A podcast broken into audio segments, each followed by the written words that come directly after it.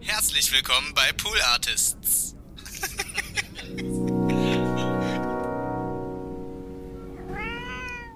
Ich kann gerade ganz kurz keine 80er-Jahre-Sounds hören, ne? Ich, also wirklich, wenn irgendjemand mit so einem, mit so einem Juno oder Jupiter-Sound kommt oder Lin Drums, ich bin weg. Ich bin aus dem Raum.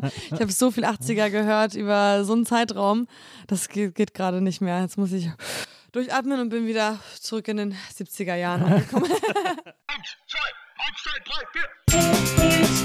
Diese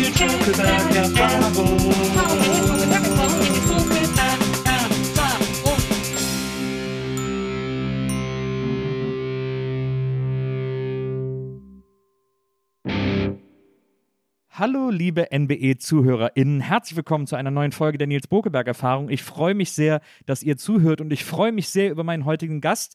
Wir sind schon länger an ihr dran, möchten sie gerne unbedingt mal hier haben. Ich bin ein begeisterter Fan, nicht nur ihrer Musik, sondern auch von den Dingen, die sie auf Instagram tut, macht, sagt. Ich äh, habe mehrere Interviews von ihr gelesen, gehört, gesehen. Ich finde, sie ist eine wahnsinnig schlaue Frau, sie ist eine sehr eloquente Frau und sie ist eine sehr, sehr aufregende und spannende Künstlerin. Und heute ist sie bei mir. Herzlich willkommen, Ali Neumann.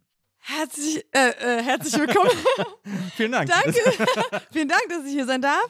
Jetzt hast du aber mich hier richtig gepressured mit äh, der Einleitung. Wieso? Jetzt versuche ich, ich habe auch. nichts Falsches gesagt. Ich habe einfach nur äh, Beobachtungen geteilt. Jetzt muss ich das natürlich irgendwie aufrechterhalten, dieses die eloquente, schlaue Frau. aber das machst du ja so. Kein Problem. Ich, ich, finde das, ich finde das wirklich faszinierend, wenn man sich mit dir beschäftigt, dass du jemand bist, der sehr klar und präzise formuliert, was, was ihr so durch den Kopf geht und auch immer eine sehr, du hast auch immer eine sehr klare Haltung. Das ist ja, ich meine, klar, wir sind in einem Zeitalter, in dem irgendwie Haltung im Pop nicht mehr ungewöhnlich ist und sogar wichtig ist eigentlich. Jemand, der heute irgendwie keine Halte mehr hat, kommt, glaube ich, gar nicht mehr so weit oder, oder wird nicht mehr so wahrgenommen. Aber bei dir finde ich das so äh, irgendwie so anders, als man das. Bei dir wirkt das alles so super echt und so sehr von Herzen kommt. Und das finde ich irgendwie so interessant. Danke, das äh, freut mich sehr zu hören. ähm, ich glaube, der Unterschied ist, dass bei mir vielleicht auch die Haltung vor der Kunst stand. Also es war da ich aus so einem äh, Umfeld komme, aus diesem Dunstkreis der Tonsteine Scherben, war ganz viel immer Haltung und Politik, gesellschaftliche Kritik irgendwie sehr nah beieinander und es galt immer eher, als sei die Musik oder welche Kunstform auch immer ein Mittel zum Zweck, um die eigene Haltung zu verbreiten, zu indoktrinieren. Also das hat sich aber noch nie so richtig bei mir verändert. Also ich liebe Musik, ja. aber ich würde sie auch gerne alleine zu Hause machen und nicht unbedingt vielleicht in Kombination mit einem Business, weil die Kunst, die ist ja auch super schön, wenn sie ganz frei ist. Mhm. Und eigentlich der einzige richtige Grund für mich, bis auf dass ich halt noch mehr Möglichkeiten habe, mit Leuten spielen kann, ist halt irgendwie, dass ich das Gefühl habe, ich muss meine politische Meinung anderen Menschen aufdrängen.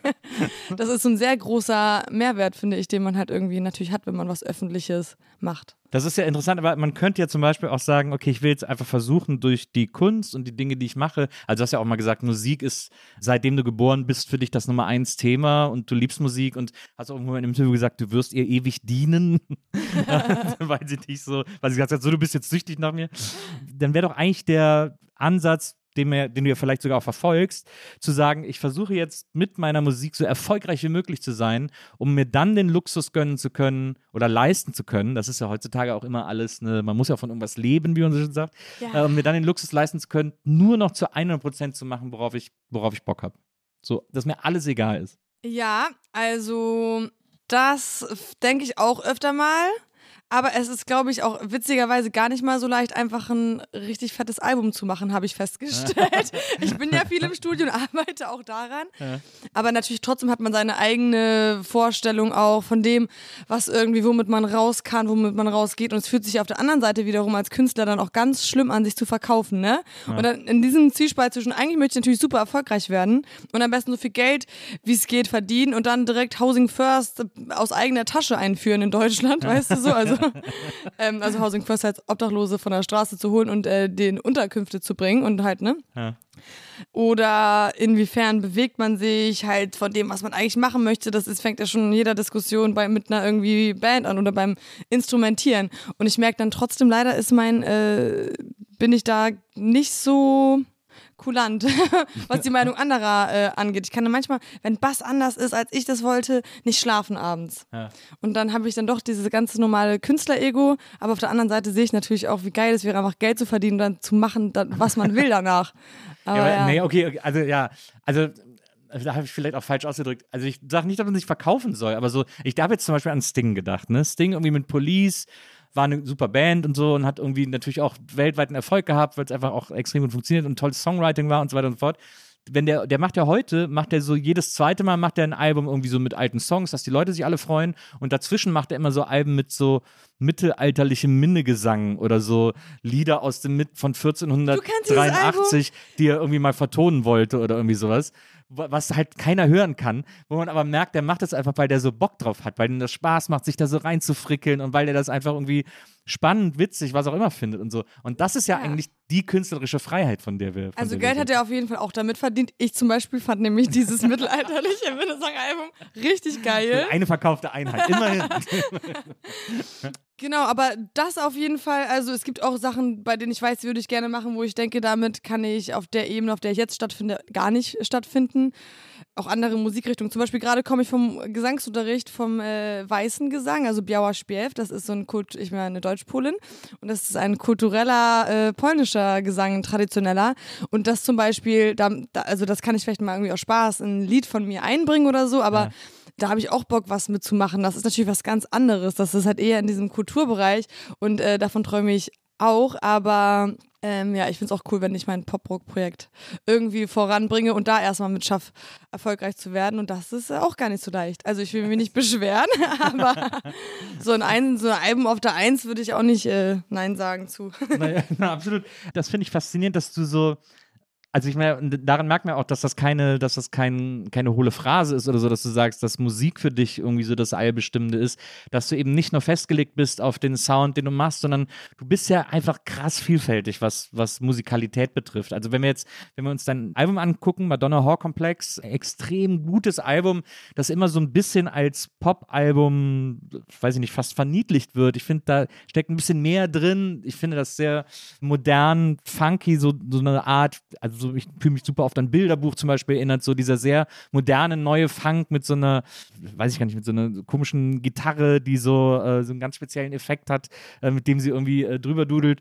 Ich finde, da sind so viele interessante Licks und Ausbrecher äh, musikalisch auf deinem Album. Also, äh, wenn wir nur mal äh, die Single Frei nehmen, tolles Video, Kim Frank und so weiter, da ist zum Beispiel so ein Streicher, äh, da sind so Streicher drauf, die völlig durchdrehen, die völlig frei äh, plötzlich irgendwelche Wolken schlagen und da irgendwelche eigenen Melodien spielen und dann wieder so zum, zum Song zurückfinden, dass man denkt, so, "Hä, was hat der gerade gemacht? Wo ist der hin? Wieso, was, wo wollte der hin? Wieso ist der wieder da?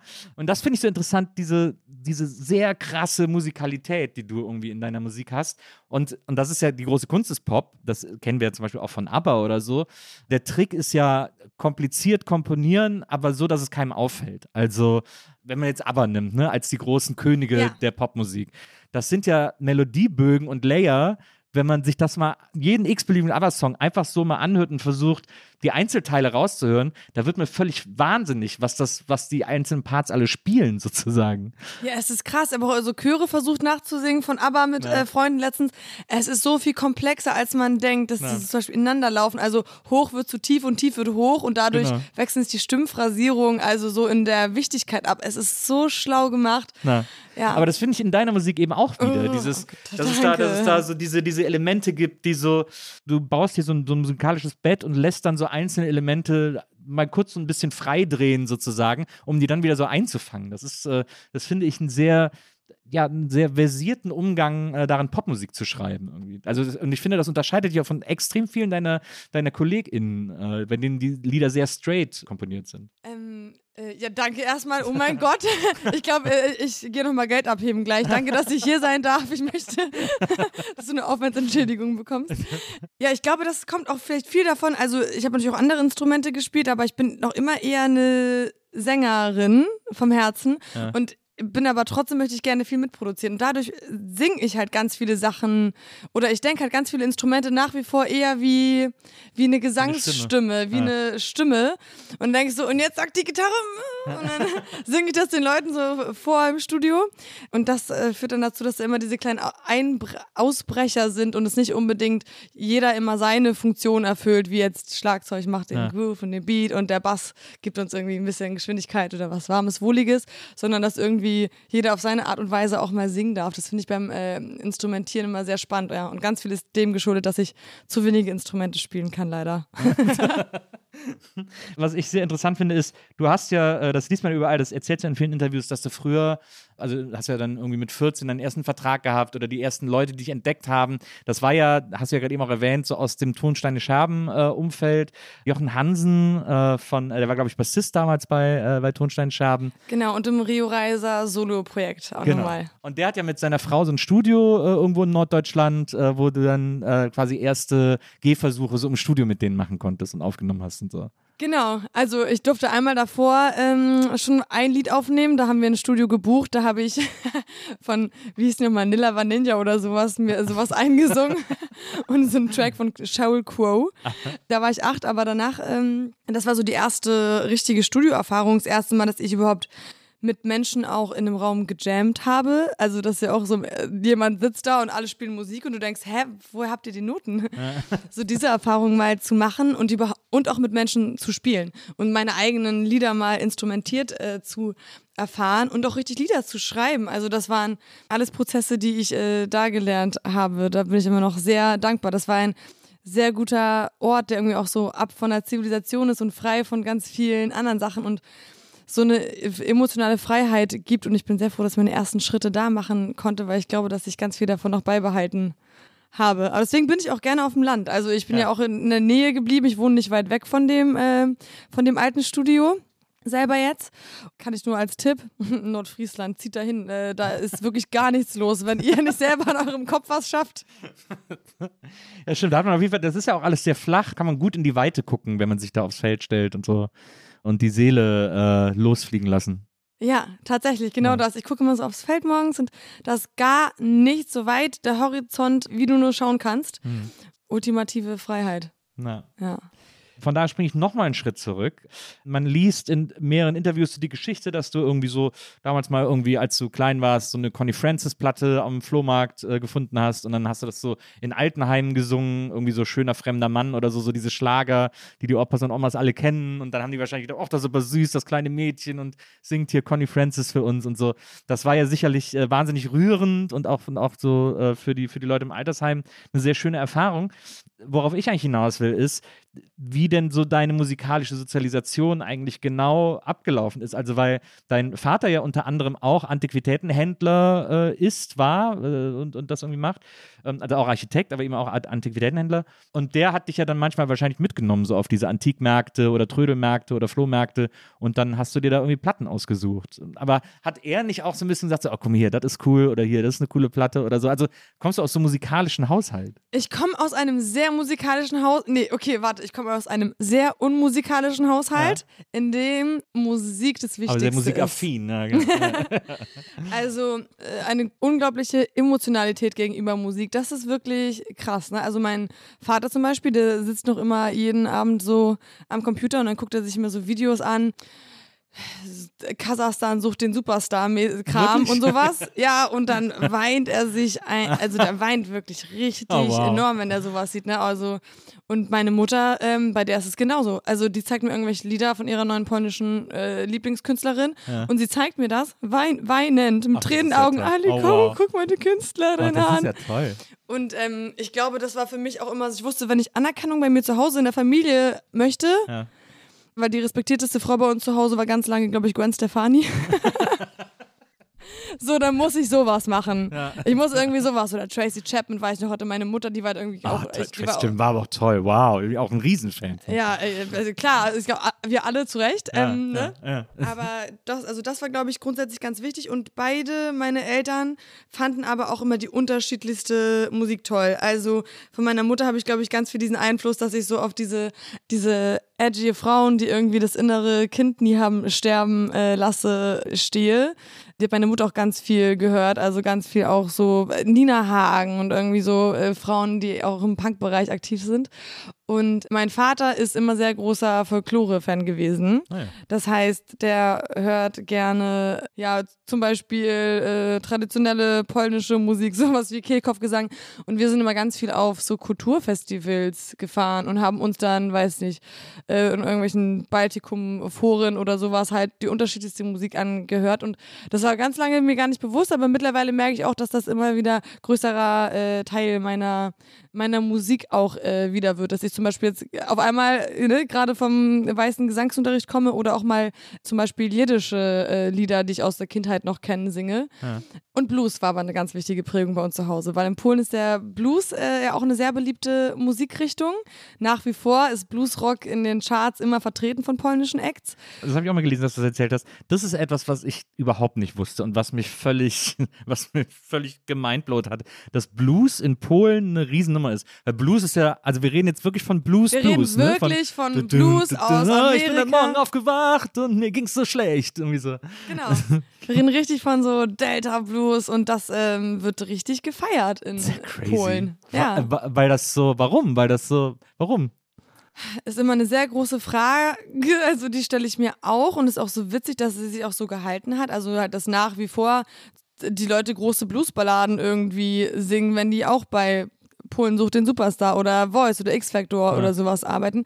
Ähm, Ja, man glaubt, dass irgendwie sich viel im Arbeitsalltag irgendwie auch mit dem auf dem Feld arbeiten und davon zu singen, von dieser knochenschweren Arbeit, dass da irgendwie die polnische Bevölkerung sich irgendwie mit identifizieren konnte mit den Texten. Weil das so eine Musik des Leids ja ganz oft ist irgendwie. Und, das, und ich meine, es ist ja auch so, dass man, wenn man so sich weiter östlich bewegt, musikalisch äh, oder auch kulturell, dann ist ja immer dieses, dieses Pathos und das Leid und so wird da immer sehr zelebriert sozusagen. Da ist Blues natürlich eigentlich ein ganz gutes Ventil irgendwie. Ja, stimmt. Also es ist auf jeden Fall eine sehr intensive emotionale Ja. Musikricht äh, Musikrichtung. Ich weiß auch tatsächlich gar nicht, ob es in der Ukraine oder sowas auch so ist, aber ja, bei uns zu Hause wurde dann Posaune gespielt und ähm, dazu äh, selbstgebastelte Cigarbox, Gitarre und mein Opa hat Mundharmonika gespielt. Ja cool. Und da, ähm, diese Blues-Harmonien, die sind auch nie ganz rausgegangen. Also äh, mehr Blue Notes als gerade Töne meistens. Gehört so natürlich immer. Ja, natürlich, natürlich. Aber das, das finde ich ja, äh, das, das finde ich völlig jeck. Also das war mir überhaupt nicht bewusst, dass Blues in Polen also eine Riesensache ist. Aber das finde ich echt interessant. Muss ich, also ich werde jetzt auf jeden Fall mal auf YouTube irgendwie so ein bisschen Polen sucht den Superstar-Videos gucken. Äh, Boah, wenn du gleich noch Zeit hast, Ja. nach der Aufzeichnung muss ich dir unbedingt ein paar richtig coole polnische äh, Ja, Bluesrock-Artists sehr von gerne. jetzt äh, zeigen. sehr gerne. Voll Ja. mega gut. Und auch wenn irgendjemand was erfahren sollte, warum Blues in Polen so äh, beliebt ist, ich äh, suche auch noch weiter Informationen. wenn ihr irgendwo ein Buch äh, findet in einem Buchladen, please, oder eine Ja. Info. Ja, sehr gut, sehr gut. Naja, dann bist du auf jeden Fall in diesem sehr musikalischen äh, Haushalt oder sehr musikliebenden Haushalt groß geworden. Dann liegt es natürlich nahe, dass man, dass man selber anfängt, Musik zu machen oder sich dafür zu interessieren, um da irgendwie, ja, um auch die Familie glücklich zu machen im weitesten Sinne. Die elterliche Anerkennung. Und die wir So alle wollte ich- jetzt, so wollte ich es nicht sagen. So wollte ich es nicht sagen, aber klar, da können wir alle nicht aus unserer Haut raus. Du hast ja dann viel, du hast ja dann wirklich, habe ich auch gelesen, dich so mit den Klassikern beschäftigt. Also Oasis, Alanis Morissette, also diese ganzen äh, Geschichten, die wir irgendwie alle durchgekaut haben, waren dann für dich auch äh, extrem wichtig, irgendwie zu, zu hören und zu singen und zu performen und so. Ja, natürlich. Also das ist nicht der ehrenvollste, spezifischste Einstieg, aber ich habe auch ganz normal Coverkonzerte gespielt und irgendwie halt Oasis und Alanis Morissette gecovert. Also auf Stadtfesten vor allem immer, ne? Schön Gitarre, Aber es die ist- aber einfachste ja- Umkehrung. aber, aber es, ist, die- es ist ja die beste äh, Schule, sagt man immer so ein bisschen, äh, zu covern und so äh, Coverzeug zu spielen und so. Ja, voll. Und ich muss sagen, ich finde auch Oasis und Alanis Morissette gut, aber ich glaube, irgendwie ist es aus dem Kontext gerissen bei Wikipedia, dass ich die gut finde. Ich habe mich nämlich, glaube ich, darüber beschwert. Ich wusste, ich bewerte nur bezahlt, wenn ich Oasis und Alanis Morissette spiele. Sehr gut, lass uns das mal richtig stellen. Stimmt, das stand in der Wikipedia. Das stellen wir jetzt an dieser Stelle richtig. Da steht immer so viel Scheiße drin. Ja, also ich finde die wirklich richtig toll, ähm, aber ich musste die spielen. Das wurde mir jedes Mal gesagt bei den Stadtfesten. Wenn ich die Sachen nicht spiele, dann bekomme ich kein Geld, weil ich kam immer so mit White Stripes und wollte immer Ja, die ganzen. B-Sachen spielen und die sind dann so, kennen wir nicht, deine interessiert uns nicht. ich war so, okay. Aber ich als Künstlerin, nein. Also es war dann Wonderwall, musst du dann spielen. Ja, ne? natürlich Und- und musste ich Ironic, Wonderwall.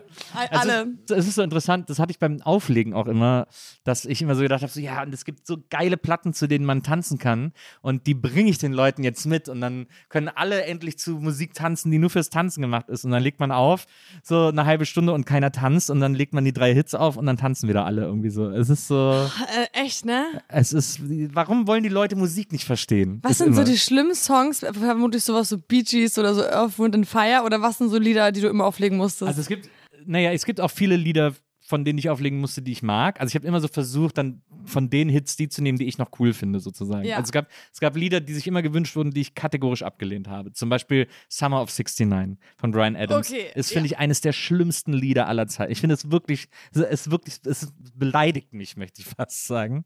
Als ich in München, ich habe eine Zeit lang in München gelebt und da aufgelegt habe, wurde sich das immer gewünscht. Gerade zu so Oktoberfestzeiten. Immer alle, gell, spielst mal Summer of 69 und so. Und ich habe dann, ich hab dann immer, Leute, nee, auf gar keinen Fall, läuft hier nicht, müsst aber woanders hin und so. Aber so zum Beispiel Earth, Wind and Fire, September, immer noch ein geile, geiler Song. Also spiele ich auch immer noch sehr gerne und so.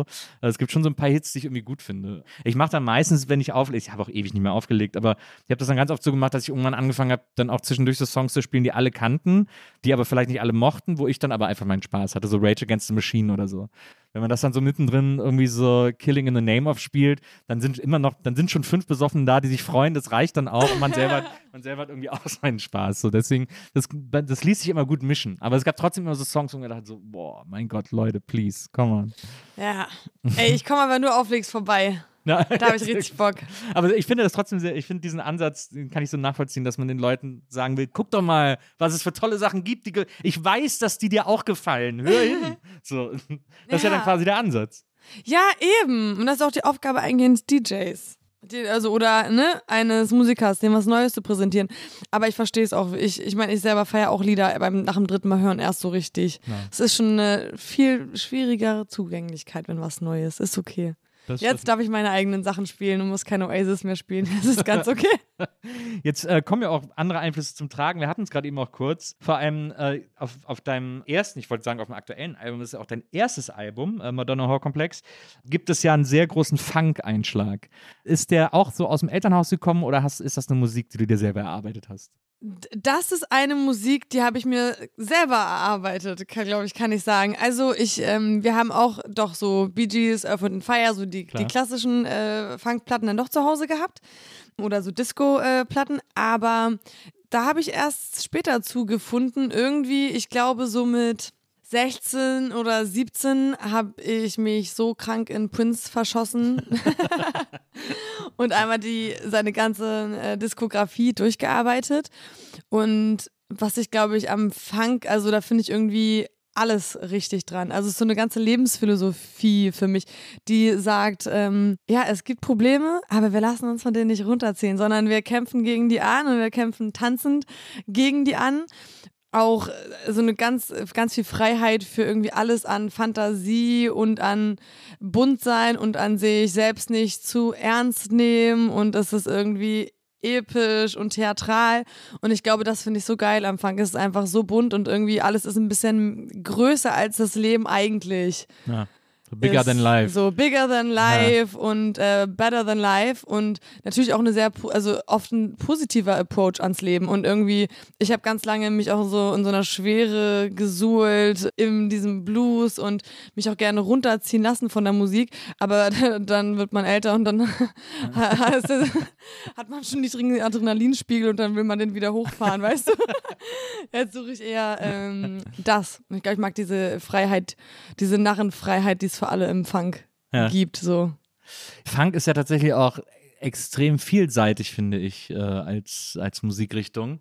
Da gibt es ja die unterschiedlichen Acts, aber der hat ja trotzdem immer, ich finde trotzdem, bei Funk habe ich oft das Gefühl, dass der sowas, Funk hat immer sowas, da geht es immer auch so ein bisschen ums Instrumente, also so ein bisschen, Funk ist auch immer so ein bisschen angeberisch. Guck mal, was ich hier für einen Lick spielen kann, guck mal, was ich mir, was ich hier für einen Bläsersatz setzen kann, guck mal, was ich hier, und guck mal, wie clean meine Produktion klingt und so. Das ist immer so ein bisschen Mucker-Angebertum, äh, ist im Funk immer so ein bisschen mit inbegriffen, finde ich. Ja, aber weniger als im Fusion und weniger als im Jazz. Okay. Weniger als im Fusion ist auch wirklich nicht schwer, muss man jetzt sagen. aber klar, also ich meine, aber Jazz ist wirklich, finde ich, der, der am stärksten spürbare Verwandte, der im Funk irgendwie seinen Einfluss gefunden hat. So. Der Funk aus dem Jazz kommt, hört man dem Funk total an, finde ich. Ja, stimmt. Finde ich, find ich auch total. Aber weißt du, was ich nämlich dann aber wieder richtig spannend finde am Funk oder den Ansatz, diese Philosophie, dass es so eine Gleichberechtigung der Instrumente gibt. Das bedeutet natürlich irgendwie auch, dass alle viel spielen. Ja. Aber es fühlt sich für mich ähm, nicht so an wie so ein, also bei, selten wäre das so ein Kampf wie auf so einer Jam-Session ja, so in einer Jazzbar ja, oder so, wo naja. alle gegeneinander kämpfen, ja. sondern so ein Gefühl, so wir sind, wir sind alle gleich wichtig. Also sowohl der Bass hat irgendwie ein catchy eigenes Riff oder das ganze Lied kann sogar auf den Bass heute basieren oder auf den, nur auf das Percussion Loop. Das macht es irgendwie, finde ich, unglaublich stark, dass jeder auf, auf alles so ein Augenmerk ist und keiner, es gibt ja kaum irgendwie so einfach nur Pads, äh, Pad-Sounds, einfach Akkorde gelegt mal, sondern jeder hat irgendwie ist immer voll da beim Funkspielen. Die ganze Band ist voll da und die ja. ganze Band ist gleich wichtig und diesen Ansatz mag ich auch so fast sowieso demokratisch in der Musik. Stimmt, das ist mir, so habe ich das noch gar nicht äh, gesehen. Das ist eine interessante. Was, was hat dir denn an Prince, wenn du dich dann so durch die Diskografie geackert hast, was, welche Phase von Prince hat dir am besten gefallen? Also ich finde es einen ganz schwierigen Künstler. Also ich liebe den auch total, aber ich muss ehrlicherweise gestehen, dass ich, glaube ich, seine ersten zwei, drei Alben am liebsten mag. Ich glaube, ich mag auch seine Anfangsalben, obwohl ich also seine Endphase, wo er mit der Frauenband Third Eye Blind ja. gespielt hat, die fand ich auch sehr spannend. Auch weil ich da die Musikerin einfach unfassbar gut fand. Das aber stimmt. nee, meine Anfangsphase sind, glaube ich, auch seine ersten drei Alben. Sign of the Times ist, würde ich sagen, mein Lieblings. Hey. Album, aber ich fand vor allem irgendwie an ihm auch so spannend, dass er auch so diese ganze Freiheiten, den Geschlechterrollen für sich gelebt hat. Und zum Beispiel, weißt du, auf einmal ist er einfach ein Monster in einem Musikvideo oder singt als ein Boogeyman. Ja. Fand ich unfassbar inspirierend. Also vor allem, ich habe ihn irgendwie kennengelernt, ähm, nachdem ich ganz lange festhing an schwarzen, äh, schwarzen Lederjacken irgendwie und tiefhängenden Gitarren ja. und irgendwie alles so sehr wow, on drugs und sehr irgendwie so männlich und alles musste mal clean und cool sein und das hat mich so befreit, jemanden zu sehen, der da so frei ist und irgendwie auf einmal kommt er in so einer, in einem Tanga und Netzstrumpfhosen ja. als ähm, Mann auf die Bühne und äh, möchte irgendwie jetzt die Frau äh, bezirzen mit seinem äh, Striptease. Ich bin so, ach, das habe ich einfach gebraucht zu der Zeit. Aber ich finde das gerade, wenn wir wirklich bei dem Beispiel Prince bleiben, das ist etwas, wo ich nie so richtig, äh, da kriege ich nicht so richtig weiß ich auch nicht, das kriege ich nicht so zu greifen. Äh, also, was du sagst, stimme ich total zu, fand ich auch immer aufregend, auch immer toll und, und, und spannend und so. Ich weiß nicht, als ich als Kind irgendwie äh, das erste Mal Prince gesehen habe, kam gerade Purple Rain raus oder so und habe den im Fernsehen gesehen, war auch so, was ist das für ein Typ, wieso hat der so Stiefel an und so. Aber gleichzeitig finde ich, dass der immer nicht so richtig zur Queer-Icon taugt, weil der selber sich nie so queer positioniert hat. Also der, der hat, glaube ich, schon immer ein sehr patriarchales Männlichkeitsbild gelebt und, und auch verlangt äh, auf, eine, auf eine gewisse Art und Weise. Und hat dann aber diese Looks gehabt, die halt natürlich dazu eigentlich gar nicht passen im Grunde genommen. Und das ist etwas, was mich bis heute extrem verwirrt an dem. Ja, also wir wissen ja nicht, wie er genau, wie was seine Sexualität naja ist und ist ja auch nicht unsere Sache, aber wir haben ihn ja, glaube ich, alle als vielleicht ja hetero irgendwie wahrgenommen durch die Beziehung, die er öffentlich gelebt hat, da die alle zu Frauen waren. Und wenn man aber das so sieht, dann finde ich es auch gerade spannend, dass es jemand ist, der einfach heteronormative Rollenbilder aufgebrochen hat. Also er spielt ja gerade damit, eine Frau anders zu bezirzen und aus der, also das finde ich doch auch sehr spannend daran. Es kann ja genauso ein straighter Mann irgendwie jetzt für mich einen Pole Dance ja. machen in roten Lackschuhen. Und ich glaube, das finde ich gerade spannend an ihm, dass er das will ich wissen, vielleicht ist er gar nicht aus der queeren Community und ist einfach trotzdem ganz weg von allen, von jeder Heteronormativität. Nein, das stimmt. Das ähm, stimmt. Ja. Ja, so habe ich es noch nicht gesehen, das stimmt. Ich glaube, mich hat es immer genervt, dass er nicht gesagt hat, macht, was ihr wollt. Also so das, das ich hätte mir so, der hätte so eine Signalwirkung für die queere Community haben können und der hätte diese anführen können. Und das wollte der nie. Und das ist ja auch völlig legitim. Und es ist ja auch, nur weil er quasi nur öffentlich heterosexuelle Beziehungen hatte, heißt es ja nicht, dass er heterosexuell war. Also es gibt ja auch genug bisexuelle Menschen, äh, Männer, die ihr Leben lang mit Frauen leben, Frauen, die ihr Leben lang mit Männern leben und trotzdem bisexuell sind. Das hat ja nichts mit der Beziehung zu tun, die man führt oder so. Ja. Aber ich hätte mir bei dem immer so gewünscht, weil es halt so, weil es sich so angefühlt hat, wenn man ihn in diesen Looks gesehen hat, dass er da so eine, so eine Vorrat, so eine, so eine Führungsrolle einnimmt. Aber wollte halt einfach. Muss man ja auch akzeptieren. Dass es Ich einfach wollte wollte. einfach nur nicht in Konkurrenzkampf mit Diana Ross treten. Weil das würde ich auch nicht wollen. Ja, für mich immer noch ein sehr rätselhafter Künstler. Ich habe den immer noch nicht so richtig für mich verstanden. Ich habe hab Prince einfach noch nicht verstanden, muss ich ehrlicherweise sagen. Aber hast du schon Starfish and Coffee gehört, den Track von ihm? äh, ja, das ist so ein alter Track von ihm. Ja. ja. Dann kann ich dir auch nicht mehr helfen.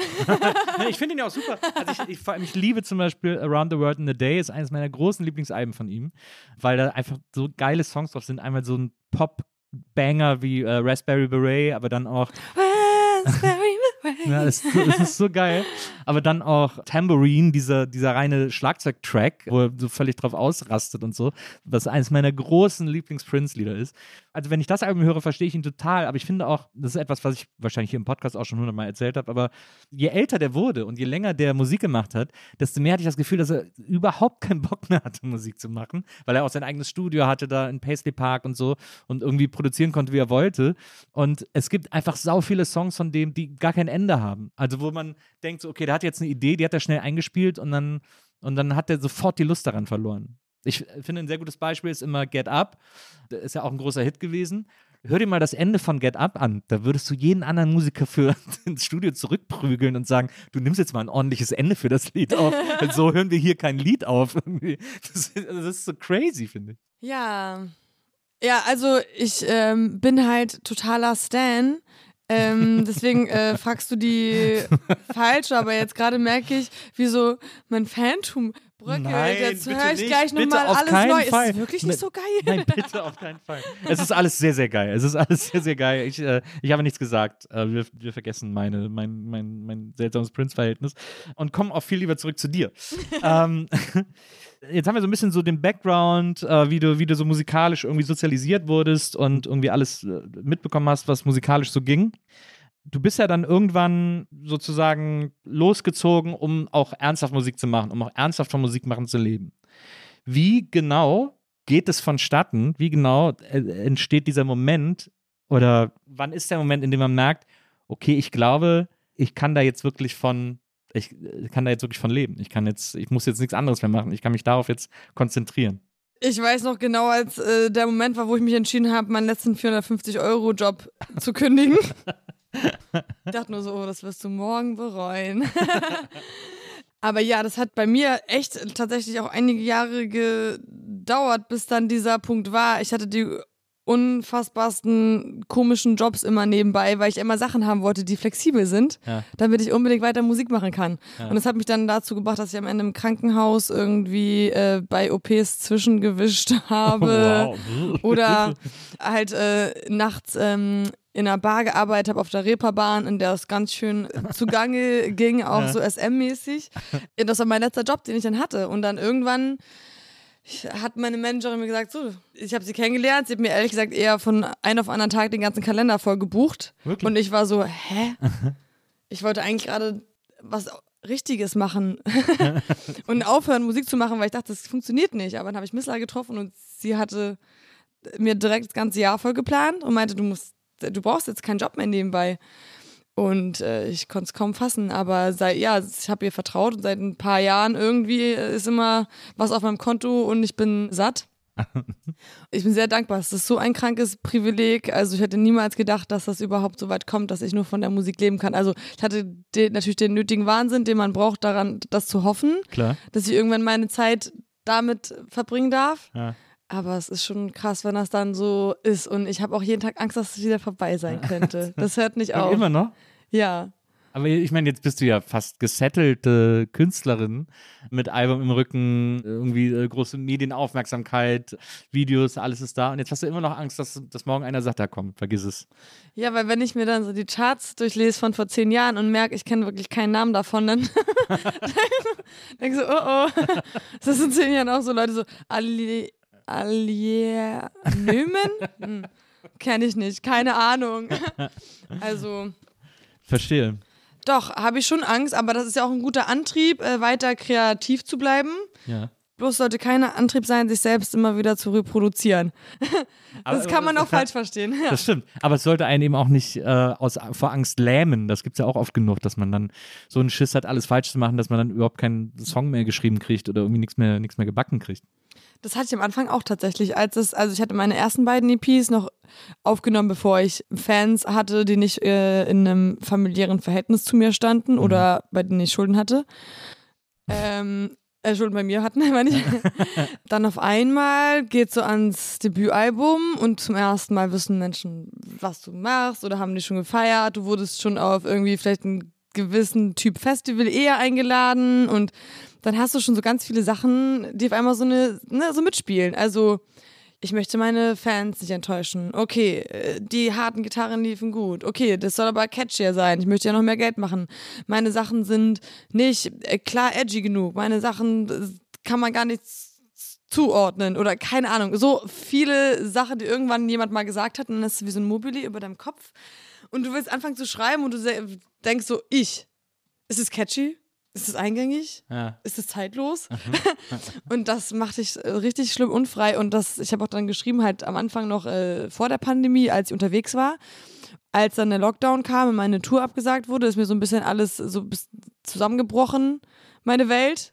Und äh, aber auf eine, ohne jetzt, dass ich die Pandemie glorifizieren möchte, aber in, für meine künstlerische Arbeit war das sehr, sehr gut, weil ich musste mich einmal resetten und es gab, ich habe dann so gelebt, als gäbe es eigentlich keine Außenwelt in diesem Lockdown. Und es hat es mir auch einfacher gemacht, diese Außenwelt in meinem kreativen Arbeiten irgendwie draußen vorzulassen und sagen so, so, wir machen Musik um der Musik willen. und habe dann nochmal ganz viel weggeschmissen und mich nochmal neu hingesetzt und äh, konnte wieder zu einer gewissen unkorrupten Arbeit zurückkehren. Aber ich glaube, dass man da nie fertig ist. Ich glaube, man muss immer aufpassen, dass man nicht den einfacheren Weg geht, dass man nicht aus Stress dem Geld hinterherläuft oder aus Erwartungsdruck weil das geht, glaube ich, nicht so lange gut. Also du kannst dich immer vielleicht zweimal pro- reproduzieren als Künstler, aber es wird dann nach geht's auch nicht mehr weiter. Also lieber in dem kreativen Prozess bleiben, in dem man sich immer weiter entwickelt und im besten Fall irgendwie unkorrupt bleibt sich selbst gegenüber, ne? Ja. Was ich interessant finde an, äh, an äh, Madonna Horror Komplex, wie gesagt, du bist ja ein sehr politischer Mensch und du äh, trägst ja dein äh, politisches Herz sehr auf der Zunge und äh, erzählst das auch gerne und sprichst auch gerne darüber und singst auch gerne darüber. Also deine Songs äh, sind ja durchaus auch äh, politisch zu verstehen. Glaubst du, dass ein Lied irgendetwas bewirken kann? Aber ich hatte mal mit meinem Bruder super lange eine Diskussion darüber. Mein, mein ältester Bruder, für mich immer so, mit dem ich auch früher immer Musik zusammen gemacht, war für mich auch musikalisch immer ein Vorbild, äh, brillanter Gitarrist. Ähm, und äh, wir haben auch ganz lange zusammen Musik gemacht und das war immer ganz toll, mit ihm zu arbeiten und mit dem Musik zu hören, darüber sich auszutauschen und so. Und ich weiß, dass wir damals gesprochen haben über, über das erste Rage Against the Machine Album. Ich liebe das. Jeder liebt das, der um Gitarren mag. Ist einfach ein geiles Album, ne? So mit diesen ganzen Hits drauf. Killing in the Name of, Freedom, Bomb Track und so weiter. Und dann habe ich gesagt, das ist doch geil, wieso gibt es nicht mehr solcher Bands, die mit so, mit so krass einprägsamen Songs einfach auch eine, eine Message verbinden und das irgendwie so, äh, das ist doch geil, wenn das so bei den Leuten ankommt, selbst wenn sie es nicht so merken, irgendwas bleibt hängen und dann so. Und dann hat mein Bruder gesagt, kein Lied auf der Welt verändert irgendwas. Es gibt keine Songs, die, es gibt keine Songs mit Botschaft, die irgendwie die die Leute dazu bringen, sich zu verändern. Die Leute hören ein Lied und finden es gut oder finden es scheiße, aber es wird die Leute nicht verändern. Und das fand ich krass, weil ich es nicht glaube, aber ich trotzdem ein bisschen fast verstanden habe, was er meinte.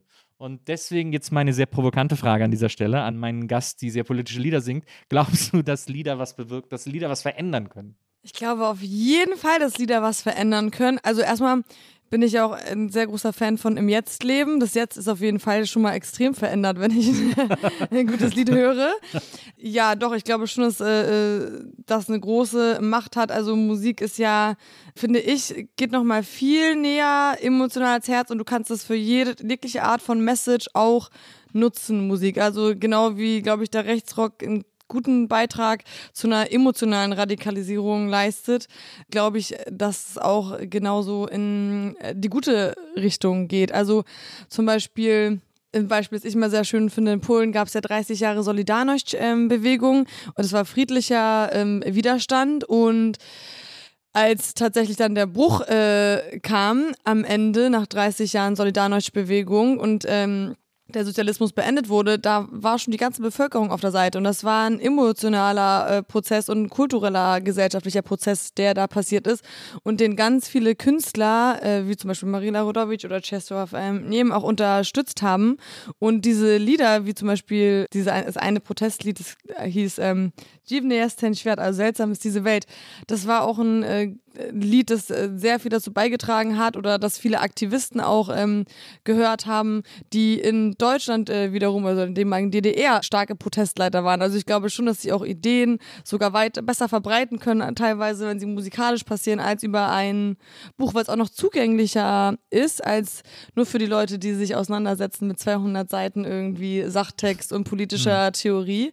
Aber wir auch andere vielleicht Staatsform oder was weiß ich oder philosophische Theorien auch ähm, so emotional rüberbringen können. Und ich glaube, das ist ganz wichtig. Das ist so diese Verbindung für mich zwischen Politik und was macht das wirklich mit mir, ist die Musik. Und ich glaube, das ist diese Erkenntnis, wenn man die Menschen gegenüberhält oder damit konfrontiert, dann nehmen die die ganz schnell, könnt ihr die annehmen. Doch, ich denke auf jeden Fall. Ich muss mit deinem Bruder nochmal reden.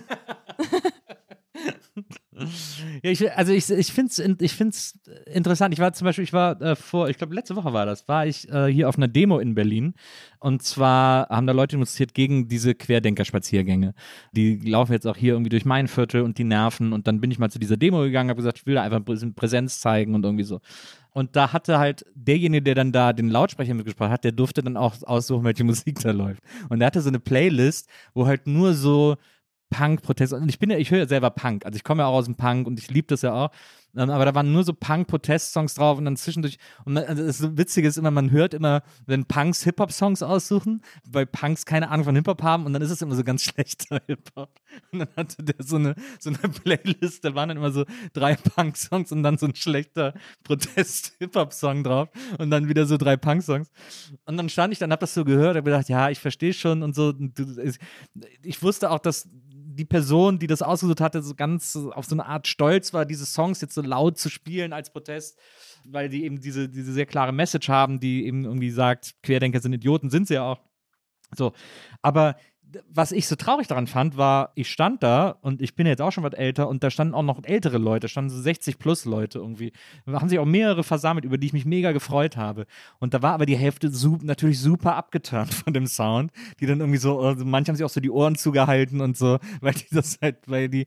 Und dann habe ich gedacht, so, ich finde es cool, wenn der 20-jährige Punk hier irgendwie seine, seinen Protestpunk spielt, aber wir müssen uns schon auch so ein bisschen auf was einigen, wo alle irgendwie äh, zusammenfinden können und auch ein und wenn wir, wenn wir eine Botschaft per Musik vermitteln wollen, müssen wir uns, glaube ich, auch auf einen Sound einigen, der, wo sich mehr Leute zusammenfinden können, als irgendwie den Choir zu preachen. Rio Reiser, ohne Witz, der ja. hat's richtig gut gemacht. Das stimmt. Einfach große Rockballaden. Das versteht jeder. Na. Das lieben die Deutschen. Na. Und auf der Art und Weise muss man jetzt wieder Mucke machen, die die Menschen in die richtige Richtung leitet. Das stimmt. Das glaube ich auch. Ja. Oder Udo Lindenberg ja fast auch. Ja, teilweise. oder genau, stimmt. Auch das, das ist das Gleiche. Ja, aber das ist so eine Sprache, die wir, glaube ich, in Deutschland immer verstanden haben. Große Rockballaden. Ach, große Rockballaden muss man wieder schreiben, ja. ne? Und damit langsam den Menschen wieder den Frieden unterjubeln. Oh Mann, ey, schlimme Zeiten. Ja, aber finde ich sehr gut, dass du auf diese, äh, auf die Gegendemo gegangen bist. Ei, ei, ei. Eine, eine, eine große Rockballade. Mich, mich macht das immer traurig, wenn Bands auf dem Bild, auf der, auf der Bildfläche erscheinen mit so einem, mit einem guten Abtempo-Song, der mir gefällt, und dann verkaufen die so lala und dann der große Erfolg, der große Durchbruch ist dann immer die Ballade, die dann meistens immer so ein bisschen hm, Schema F ist. Ja. Ja. Die Balladen ziehen immer besser als die Abtempo-Songs. Ich weiß es gar nicht. Ich glaube, mittlerweile sind sogar Hits gerade auch äh, Hits äh, auch öfter mal so eine Abtempo-Dance-Nummer. Ja. Habe ich das Gefühl gehabt. Also vor allem jetzt in der Pandemie, witzigerweise. Ja. Dass wir halt viel so irgendwelche funky Sachen von Dua Lipa oder Doja Cat oder so schon auch mal ganz schön abgeht so Ja, im letzten stimmt. Jahr. Vielleicht hatten wir ja genug von Trauer und passt Beklemmung so und Tristesse letztes Jahr. Ich weiß nicht, aber äh, ja, aber du meinst so diese Ach, diese wenn auf, ja, wie heißen die denn so? Wenn One Republic hat dann Apologize und Na. man Ja, weiß so, ja. jeder hat seine Oh Gott. Californication von Red Hot Chili Peppers, Absolut. ohne dich von, Ja. ja. Chili Peppers auch die ersten, äh, also die ersten drei oder vier Alben auch extrem, also so Funk-Funk, so totale Funkplatten, waren ja auch zum Teil von, von Dings, äh, George Clinton produziert und so. Äh, extreme Funkplatten haben die früher gemacht. Red Hot Chili Peppers war ich auch sehr großer Fan. Jetzt so über Funk reden, fällt mir das wieder gerade ein. Ich war auch mit 13 beim, oder 14 beim Red Hot Chili Peppers Konzert. Und stimmt, da kann auch einiges von meiner Funkprägung herkommen. Ich, das war nämlich auch bei uns immer eine sehr beliebte Band. Na, Auch die alten Sachen. Stimmt, da ist eigentlich schon viel Funk gewesen. Ich habe das schon wieder ganz vergessen. Weil ich habe es irgendwie auch als Funk abgespeichert, aber irgendwie auch als Drogentrip. Ich weiß es nicht. das ist also sehr, sehr spezielle. Die ersten beiden Alben auf jeden Fall sehr speziell. Ja, auch eine, auch eine sehr spezielle Liveband, muss man ehrlicherweise sagen. Was ich sehr schön fand, war, du hast äh, zuletzt mal in einem Interview erzählt, als du gefragt wurdest, was gerade so deine Lieblingsplatten sind. Äh, es gibt da so einen, es gibt so einen alten äh, Sänger, den du empfehlen kannst, den du gerade hörst, Manfred Krug. Und du hast das so ein bisschen erzählt, als wenn den keiner kennen würde, was ich sehr niedlich fand. Der ja so einer der größten deutschen Schauspieler aller Zeiten ist. Irgendwie so. Und dann hast du so gesagt, ja, es gibt da so, einen- so, so einen Funkmusiker aus der DDR, der Manfred Krug, ganz gute Platten und so. Das sind ja dann wahrscheinlich diese, diese, diese, diese Amiga-Platten von ihm, ne? Die sind ja, sind ja tatsächlich sehr, sehr funky, muss man sagen. Ja, sehr funky und sehr souly und ähm, ich kann auch immer nicht fassen, dass diese Platten in Deutschland aufgenommen wurden, dass die Menschen so groovy waren. Also ich bin richtig froh, dass ich Manfred Krug für mich entdeckt habe und hat Kim Frank mir gezeigt, Ja. äh, weil er weiß, dass ich ein großes Funkherz habe.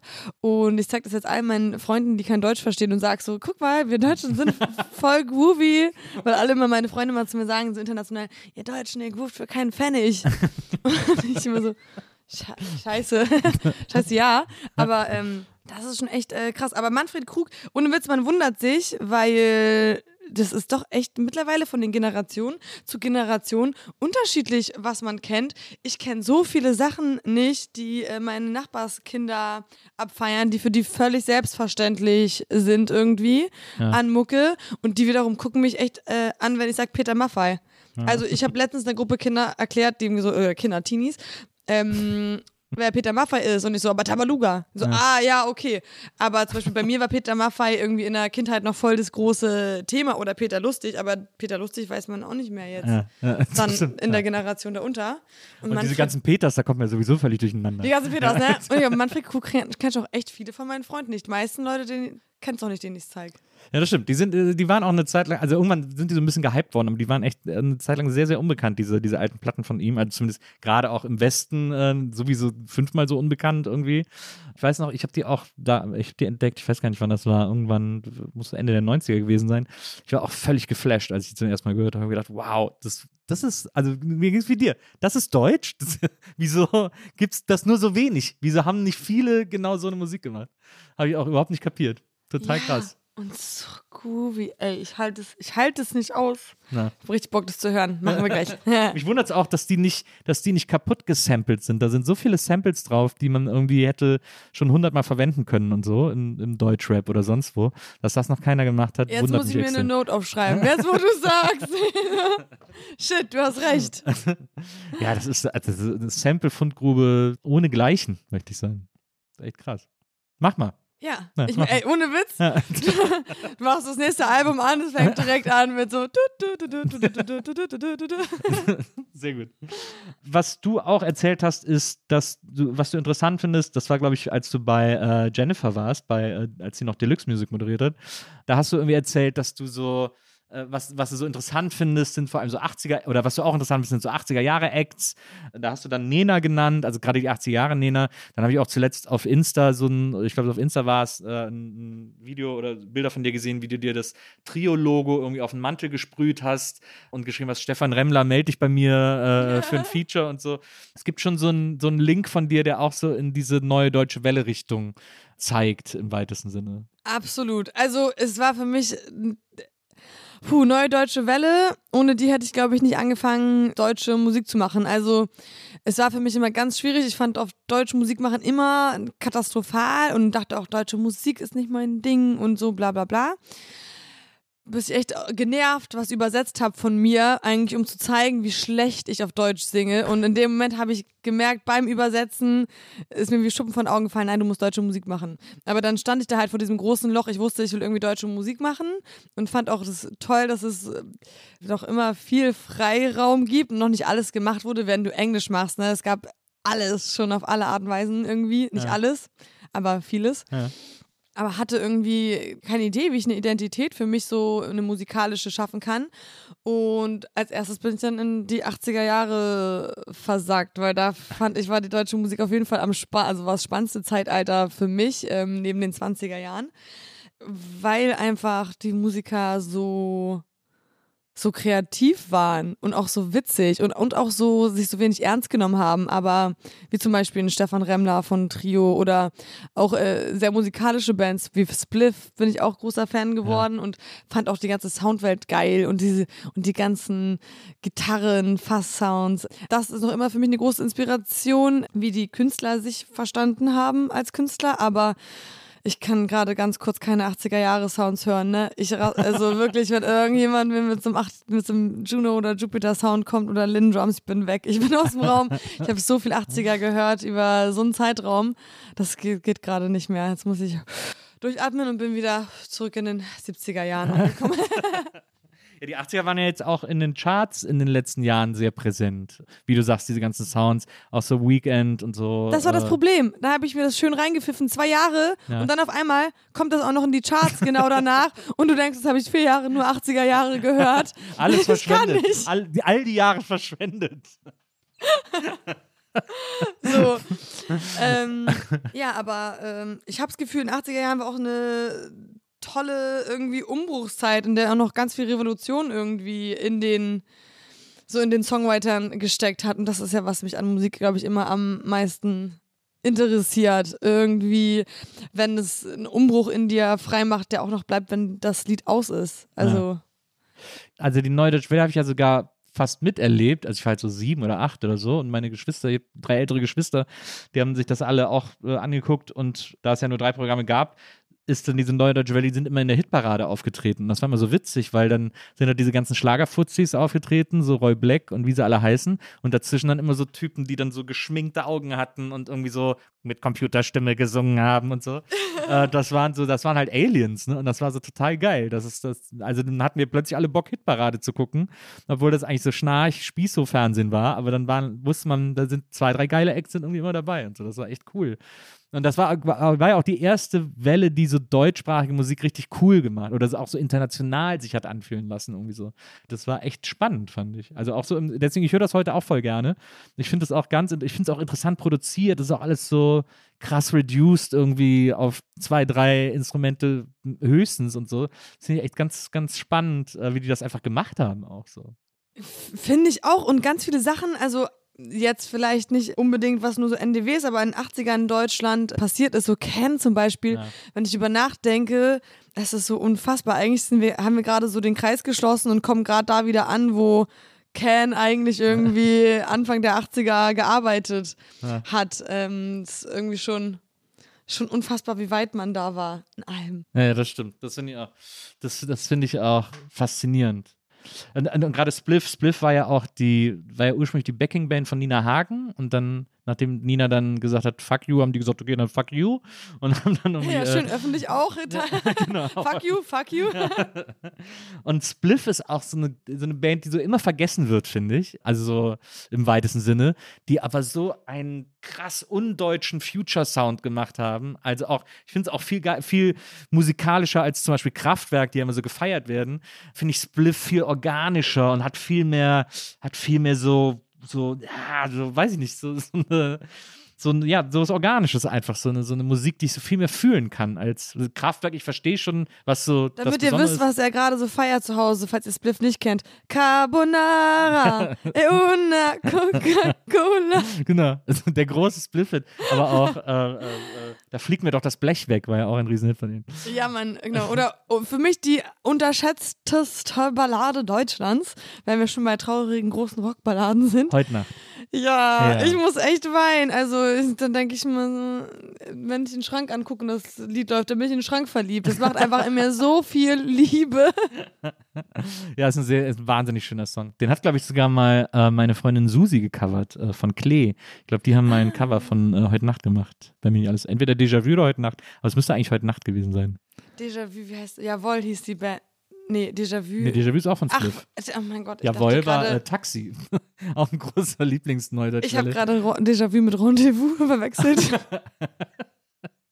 Aber zwei französische Absolut, Wörter. oui, oui. das, Na, na, äh, das Français. die eloquente, schlaue Ali Neumann.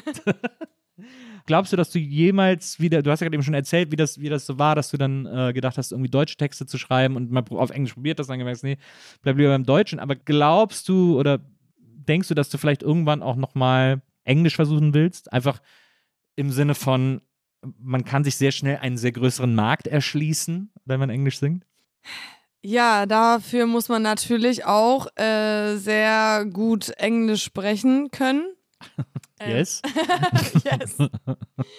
Bei mir ist meine englische Aussprache, glaube ich, nicht äh, so gut. Also äh, das englische R kann ich nicht aussprechen, das kann ich dann nur äh, polnisch aussprechen. Ja. Das heißt, ist bei mir one, two, three.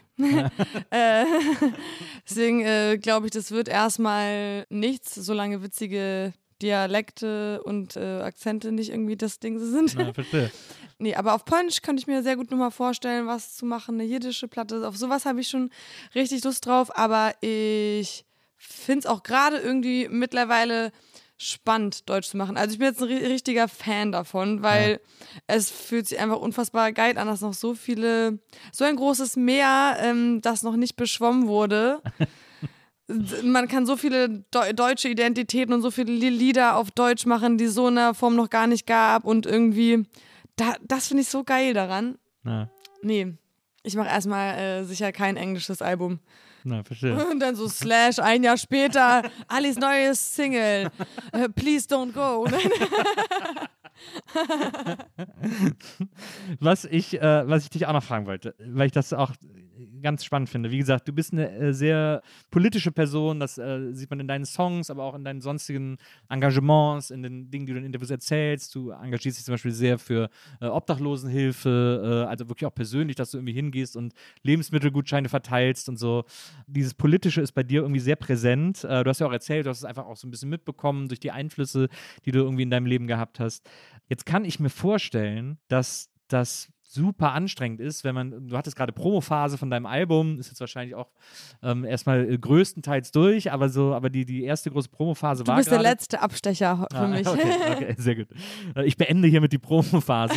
ähm, nee, aber äh, hast sehr viele Interviews gegeben und ich habe es nicht so oft gelesen, aber manchmal klang es schon an.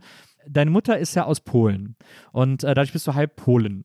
Jetzt Ja, oder Polen und Deutsche. Also ich habe beide Staatsbürgerschaften, aber so, genau, ja. Nicht halb, sondern, sondern beides Deutsch, ja. ganz sozusagen.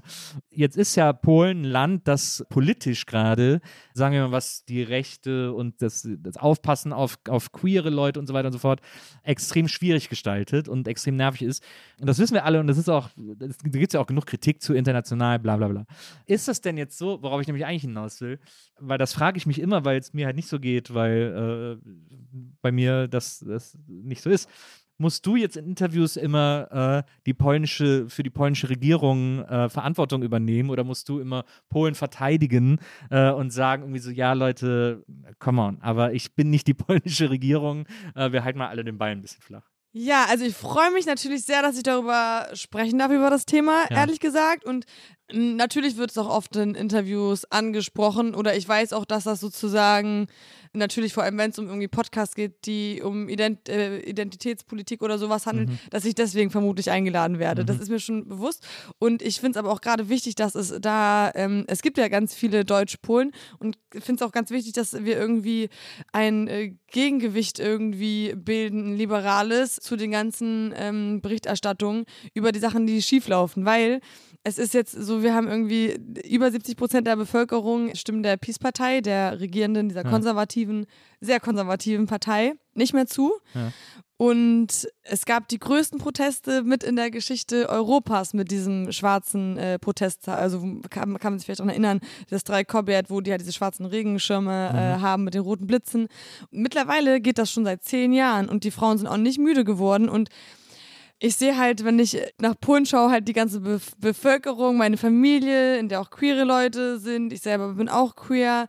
Oder meine ganzen äh, Freundinnen, die selber auch äh, queer sind. Oder junge Frauen und die halt genauso die Abtreibungsproblematik irgendwie, die die betrifft. Ja. Dass man halt diesen Menschen viel äh, mehr Gehör schenken sollte, weil das ist jetzt, das finde ich immer so schade, dass dann ganz schnell was kippt zu so einem, ah, die, die Hinterwäldler der EU sind wir jetzt und die Polen haben alle einen an einer Waffel und jetzt sagen mir schon die ersten Leute immer wieder ab und möchten nicht mit mir in meine Heimat fahren, weil ich wollte eigentlich gerne viel äh, mehr da arbeiten Ja. und dann kommt schon so, nee, nach Polen kann man nicht fahren, das kann man nicht unterstützen und denk immer, Das sagen Nein. dir Leute, das? ja.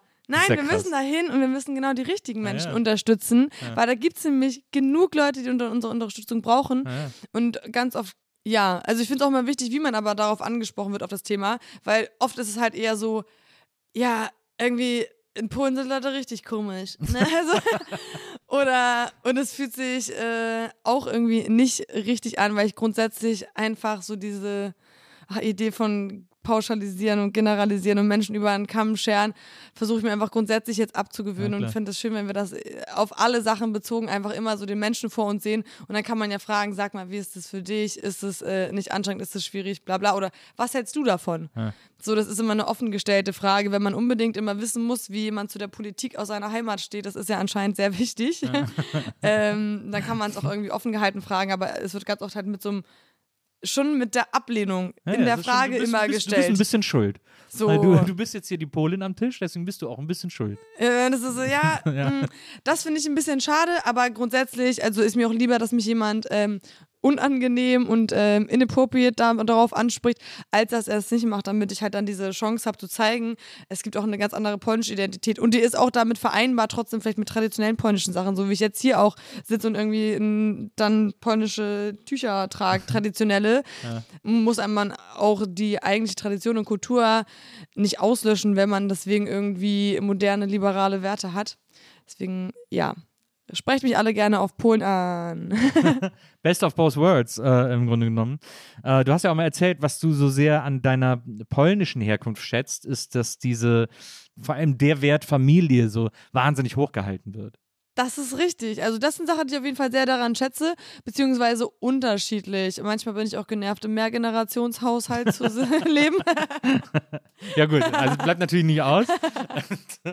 Aber wenn man jetzt so überlegt, was schön, was schön an der, daran ist, oder was schön an dieser polnischen Kultur ist, ist das auf jeden Fall etwas, was dir, äh, was dir sehr gefällt. Ja, und äh, für mich war das auch ganz maßgeblich dafür, dass ich zum Beispiel mich getraut habe, Künstlerin zu werden. Also ich bin jetzt trotzdem jemand, der zum Beispiel so ein bisschen Dinge wie Sicherheit im Leben schätzt, auch wenn ich nicht so wirke. Wenn du aber irgendwie eine Familie hast und so einen bedingungslosen Rückhalt und ähm, auch natürlich weißt, wenn du verkackst, dann kannst du trotzdem noch zu Hause wohnen oder was auch immer, Ja. gibt einem schon ein gutes äh, Gefühl. Und das äh, das finde ich sehr wichtig. Das macht mich auch irgendwie frei, andere Wege zu gehen und ein bisschen weniger Angst zu haben äh, mit meinen Schwestern. Finanziell als auch emo- emotional auf jeden Fall. Sind deine Eltern sehr stolz auf dich? Also so gucken die auch mal Auftritte von dir und Äh, ja, also meine Eltern sind sehr stolz. Die sind auch nicht verstrahlt. ja. Leider. Also ich kann mir schon auch manchmal dann Sachen anhören wie, da hast du dich aber äh, musikalisch nicht verausgabt. Oder, aber, oder kann das sein, dass du an dem Abend aus der Blase gesungen hast? aber das äh, finde ich auch äh, gut. Also, Ja. äh, dass ich von zu Hause auch noch immer äh, genug Kritik bekomme. Na, na ist ja voll, also äh, das ist ja echt super schön. Finde ich, finde ich, finde ich spannend, finde ich gut. Liebe Ali, ich freue mich wahnsinnig, dass du heute hier gewesen bist. Boah, das war's. Ja, Boah, ich kann noch st Stunden weiterreden. wegen mir können wir auch noch Stunden weiterreden. Ich fände es zum Beispiel super, wenn du nochmal wiederkommen würdest. Das finde ich auch cool. Wenn du zu mir wieder kämen, kämest, wenn du eine neue Platte hast oder irgendwas Neues, äh, was du vorstellen willst oder musst oder kannst. Oder auch wenn nichts Neues ist, wenn einfach irgendwie eine Zeit vergangen ist und du einfach wieder kommst und mir erzählst, was in der Zwischenzeit passiert ist, würde ich mich wahnsinnig freuen, weil mir hat es einen Riesenspaß heute mit dir gemacht. Ja, danke, dass ich hier sein durfte. Mir hat es richtig äh, Spaß gemacht. So richtig mal so richtig nerden und geeken über Ja. Musik, Alter. Na, voll gut. Ja. Finde ich, find ich auch mega gut, Digga. Gehabt dich wohl in der Zwischenzeit. Pass auf dich auf und ich freue mich, wenn du, äh, wenn du wieder hier bist und wir weiter abnörden können. So machen wir das. Sehr danke, gut. dass ich hier sein durfte. Vielen Dank fürs Vorbeikommen. Danke an Wenzel, der war heute unser Producer. Und äh, liebe ZuhörerInnen, wir hören uns nächstes Mal wieder hier bei den Nils Bokeberg Erfahrungen. Bis dahin, macht's gut. Tschüss.